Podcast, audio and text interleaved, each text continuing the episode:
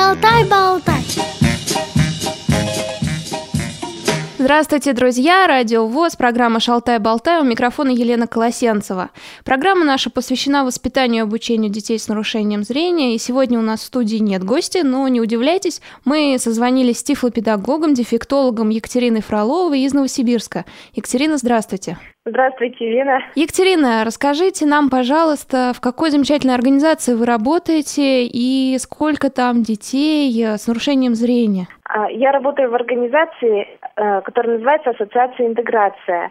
Это единственная организация в нашем городе, которая занимается э, с детьми с нарушениями зрения и другими нарушениями, которые э, сочетаются с основным. У нас порядка 20, наверное, детей именно с сочетанными нарушениями занимаются постоянно. А в чем особенность работы с такими детьми? Максимум информации, которую обычные люди получают через зрение, э, дети с нарушением зрения получают с помощью других анализаторов.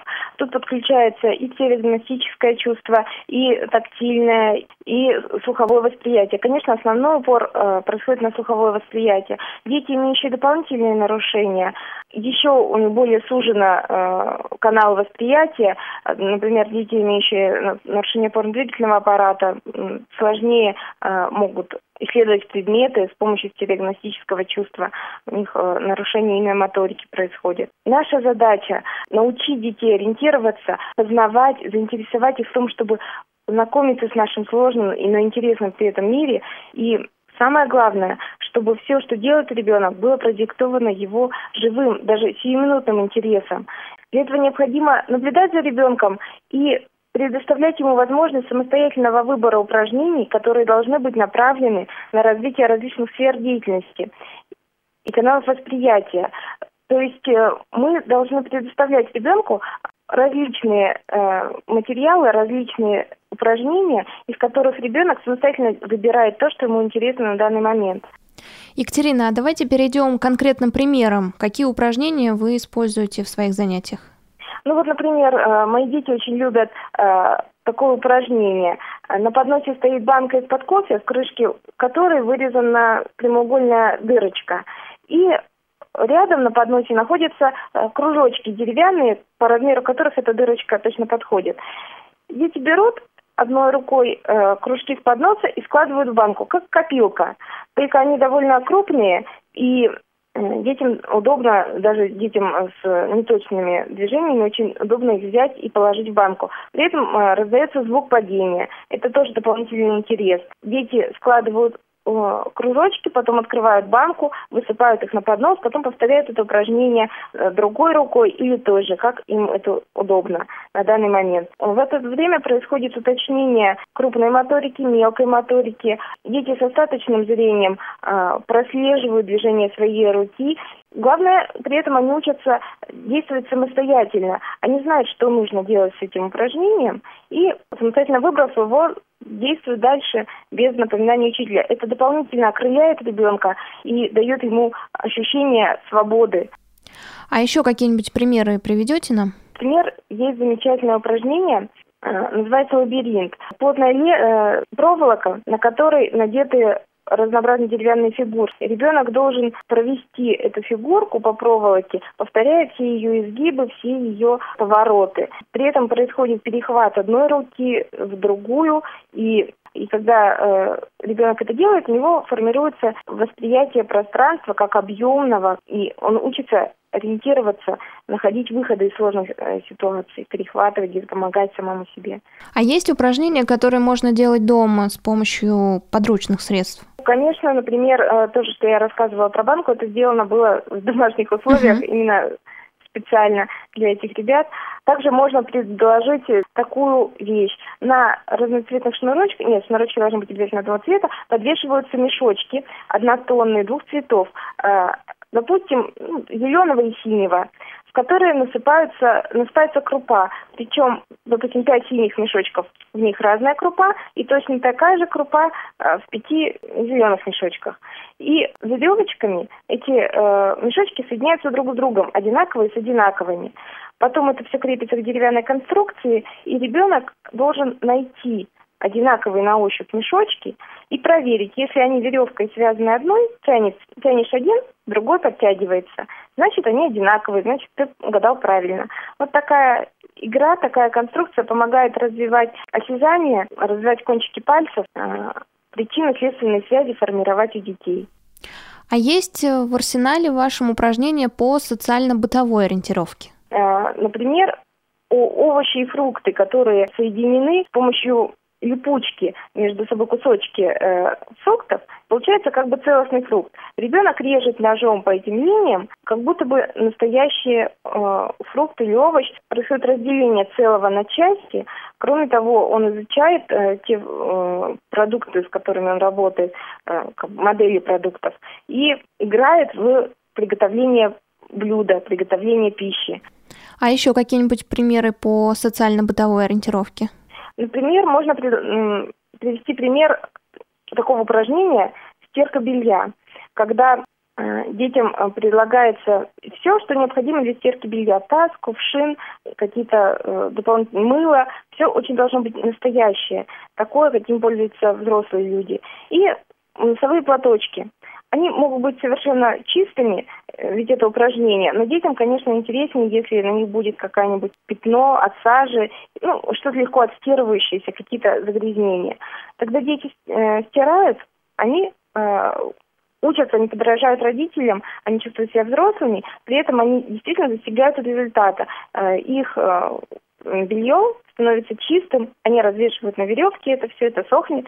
Дальше э, можно предложить упражнение глажка, когда ребенку предлагается утюж, маленький утюжок, маленькая гладильная доска, и вот то, что ребенок сам постирал, то, что он сам высушил, но оно еще мятое, и он сам это выглаживает.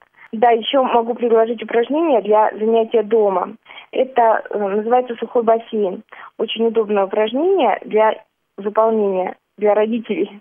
А, берется большой таз, желательно, чтобы он был круглый, в него насыпаются макароны или фасоль, и добавляются э, какие-то фигурки. Фигурки должны быть абстрактные, как бы ничего не обозначающие, не игрушки ни в коем случае, а именно какие-то фигурки. Например, стеклянные камушки, которые используются в аквариумах. Все это перемешивается, и определенный стаканчик специальный ребенок достает из этого э, сухого бассейна спрятанные фигурки. При этом он ищет э, в наполнителе, например, в фасоли или в макаронах, то, что спрятано на глубине, достает, все находит и складывает потом обратно. Все это перемешивает, снова находит. Ребенок может до бесконечности заниматься. Это тоже одно из любимых упражнений у детей. Ясно. А еще какие упражнения вызывают интерес у них? Э, на этот вопрос ответить сложно, потому что для каждого ребенка свое самое любимое, самое интересное упражнение. Чаще всего дети выбирают э, упражнения, связанные с мелкой моторикой поначалу. Потом э, эти упражнения теряют для них интерес, и они переходят к упражнениям э, более сложным. В принципе, это зависит от того, как давно ребенок занимается в группе и на каком уровне развития он находится на данный момент. Екатерина, у нас в программе «Шалтай-болтай» приходил тифлопедагог. Я тогда спрашивала, чем отличаются игры мальчиков и девочек. Ответ был, что почти ничем. Вот как вы ответите на этот вопрос? Э, есть такие игры, такие упражнения, которые могут быть интересны только одним, а не другим. Ну, например, э, что касается детей с остаточным зрением, им можно предложить э, раскрашивание. Причем для этого часто используется на начальном этапе так называемый тычок. Это палочка с поролоновой подушечкой на конце, которая макается в краску. Так вот, картинки, которые дети таким образом раскрашивают, они могут быть разнообразны. И машинки, и куклы, и э, какие-то природные э, мотивы могут использоваться. Контурное изображение рисунка, которое заполняется вот э, таким образом краской. Особенно это нравится детям с нарушением э, опорно-двигательного аппарата, потому что здесь не требуется особенно точного э, движения, хотя точное движение тут как раз и формируется, но если ребенок залезет за край рисунка, это не будет сильно его портить, а наоборот добавит какую-то особенность. В ночь и в мороз шутку серьез. С вами всегда Радио ВОЗ. Вы слушаете программу «Шалтай-болтай». У микрофона Елена Колосенцева. Наша программа посвящена воспитанию и обучению детей с нарушением зрения. И сегодня на связи с нами Новосибирск, тифлопедагог, дефектолог Екатерина Фролова. Екатерина, сейчас время отпусков и каникул. Мне интересно, вы дали детям и родителям какое-нибудь домашнее задание? Да, я посоветовала, конечно, родителям наблюдать за своими детьми, так же, как мы научились с ними наблюдать за детьми в процессе работы, и предлагать детям те упражнения, те э, задания, которые э, мы выполняли, которые им очень нравились во время занятия в группе, э, на моих занятиях индивидуальных. В принципе, дети за лето желательно, чтобы отдохнули от систематических занятий, от какого-то такого режима очень специфичного для а, проведения вот работы. Они находились в своем ритме, в своем режиме, в своих интересах. Может быть, им захочется что-то вспомнить, что-то проделать. В таком случае родители им помогут. Угу. А мне интересно, как родители узнают, какие вы упражнения делаете, присутствуют ли они на занятиях? Чаще всего родители присутствуют. А, есть несколько детей, родители которых не присутствуют на занятиях, потому что в этом нет никакой нужды. А, иногда я их специально приглашаю и показываю им, что мы делали, а, предлагаем понаблюдать за несколькими занятиями. Но, в принципе, э, чаще всего родители, которые присутствуют на занятиях, они как выполняют такую функцию ну, ассистента педагога, можно сказать. Они помогают организовывать детей, помогают направлять э, работу в конструктивное русло. Дети, которые справляются самостоятельно, чаще всего занимаются без родителей. А есть упражнения, которые вместе с детьми выполняют родители? Ну, например, есть у нас сенсорный стол, такая э, вещь, в которой заложены э, несколько интересных упражнений, заданий, направленных именно на развитие сенсорного восприятия. Э, в том числе э, деревянная коробка, разделенная на четыре сегмента, в которых э, есть такие вставляются горки, и нужно прокатывать деревянные шарики по горке так, чтобы он попал в отверстие, воротца, э, происходит зрительная координация, координация движений и зрительного анализатора между собой. Это очень полезно для детей, имеющих остаточное зрение. Вот, а таки, малыши чаще всего имеют достаточно хорошее остаточное зрение вот, которые у меня занимаются.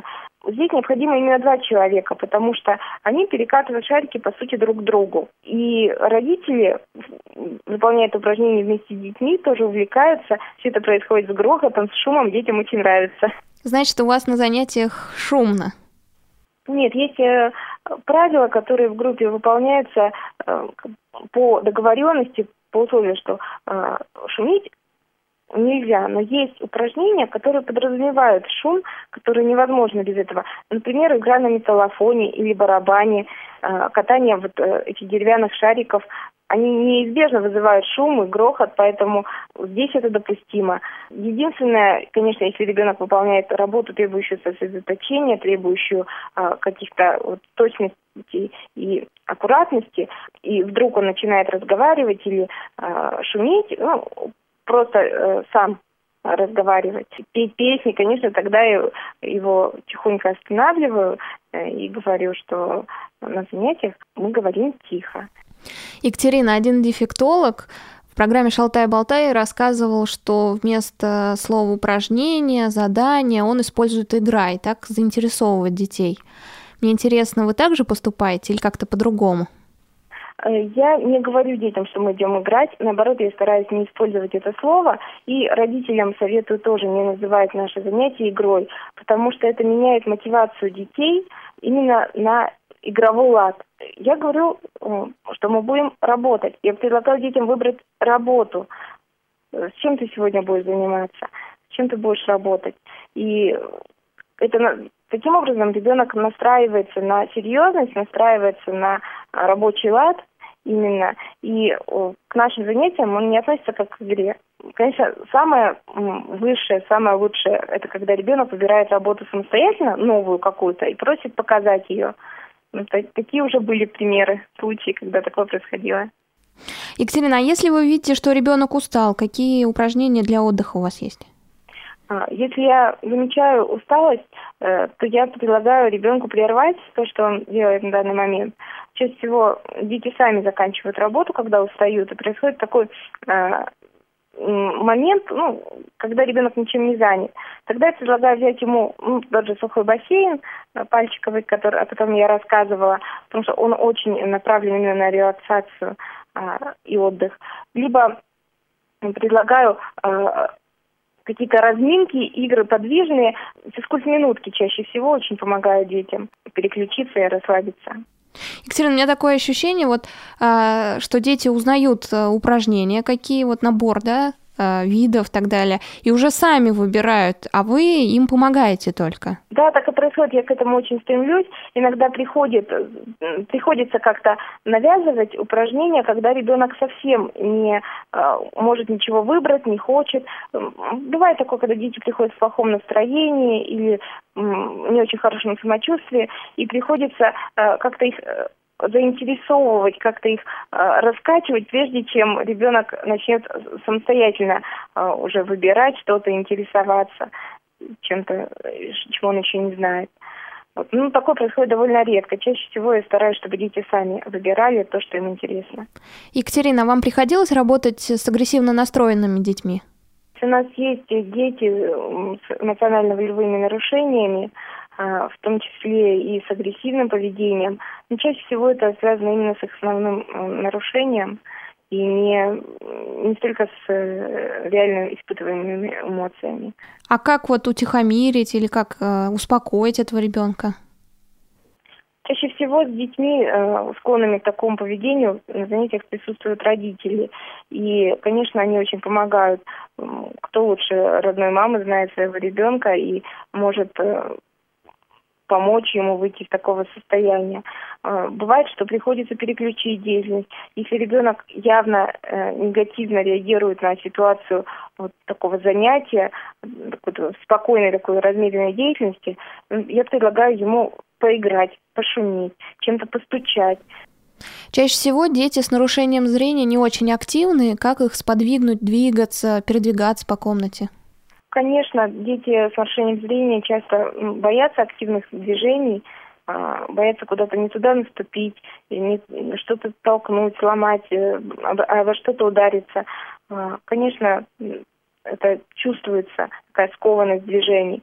И поэтому я думаю, что особенно для них полезно то, что все упражнения в моем кабинете находятся на расстоянии, все на своих местах, и для того, чтобы выполнить упражнение, нужно подойти к полке, взять поднос с этим упражнением или тазик, если это сухой бассейн, или саму работу, если она отдельная, и отнести на свое рабочее место, туда, где он будет работать. Таким образом, ребенок вынужден двигаться, перемещаться в пространстве, вынужден к чему-то прикасаться, и он знает, что это так надо, такие правила.